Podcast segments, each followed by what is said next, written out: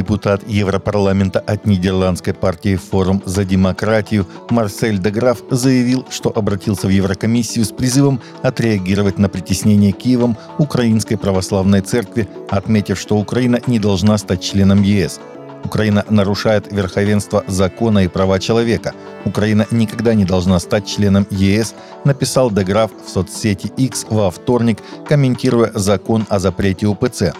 Он сообщил, что вместе с другим депутатом Европарламента от немецкой партии «Альтернатива для Германии» Иохимом Кусом он обратился в Еврокомиссию с призывом принять меры для защиты Украинской Православной Церкви от давления со стороны правительства Украины.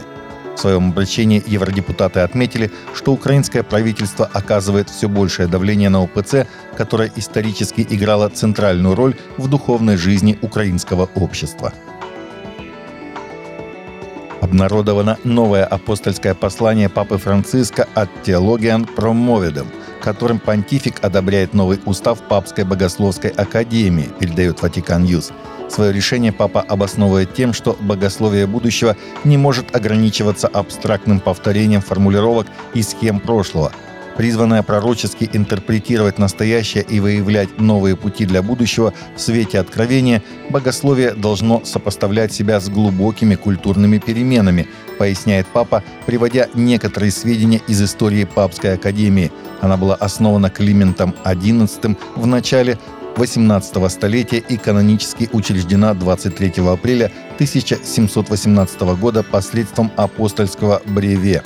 На протяжении столетий она старалась ответить на потребность поставить богословие на служение церкви и мира, изменяя, когда это было необходимо, свою структуру и расширяя цели. В начале Папская богословская академия представляла собой образовательное учреждение, впоследствии преобразилась в группу ученых, изучающих наиболее актуальные вопросы теологии. Майк Джонсон, новый спикер Палаты представителей США, объяснил Библией свою уверенность в необходимости поддерживать Израиль. В Палате представителей США новый спикер Майк Джонсон, и судя по его интервью, Белый дом получил куда менее сговорчивого спикера, чем его предшественник Кевин Маккарти. Так, новый глава Палаты представителей критиковал президента, дав понять, что выступает за его импичмент – Помимо этого, он выступает за разделение пакета финансовой помощи Израилю и Украине, в результате чего Украина может получить меньше, чем в общем пакете. Джонсон заявил, что Библия говорит о необходимости поддерживать Израиль.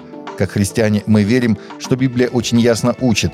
Мы должны быть на стороне Израиля, заявил новый спикер Конгресса США. Кроме того, он подтвердил, что является глубоко верующим христианином. Кто-то из СМИ сказал, что, мол, люди не знают, что от Майка Джонсона ожидать. Я на это отвечу, но возьми со своей полки Библию и прочитай ее, это мое мировоззрение, сказал он.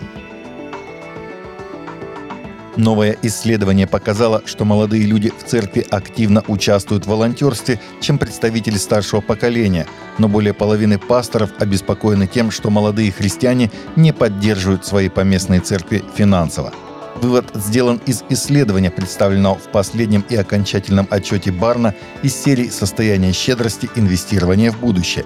Исследование показывает, что хотя миллениалы и поколение Z охотно уделяют свое время для служения в церкви, половина пасторов обеспокоены, что они недовольны, как молодежь оказывает финансовую поддержку своей церкви, а еще 43% пасторов несколько обеспокоены этим фактом. Происходит это не потому, что молодые люди более скупы, просто в отличие от старших поколений, привыкших жертвовать в церковную кассу, молодежь предпочитает делать целевые пожертвования. Тайны открывает своим. Под таким девизом 14-18 ноября этого года в подмосковном Раменском будет проходить 16-й Всероссийский съезд координаторов детского и подросткового служений. Тайна Господня, боящимся Его и завет свой Он открывает им. Псалом 24.14. Эти дни служители посвятят тому, чтобы постигать глубины Слова Божьего.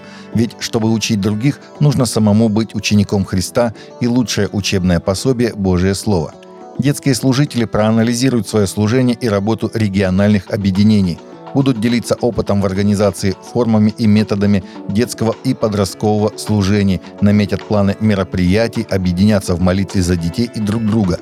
Пусть Бог поможет быть чуткими голосу Духа Святого и внимательными к нуждам других.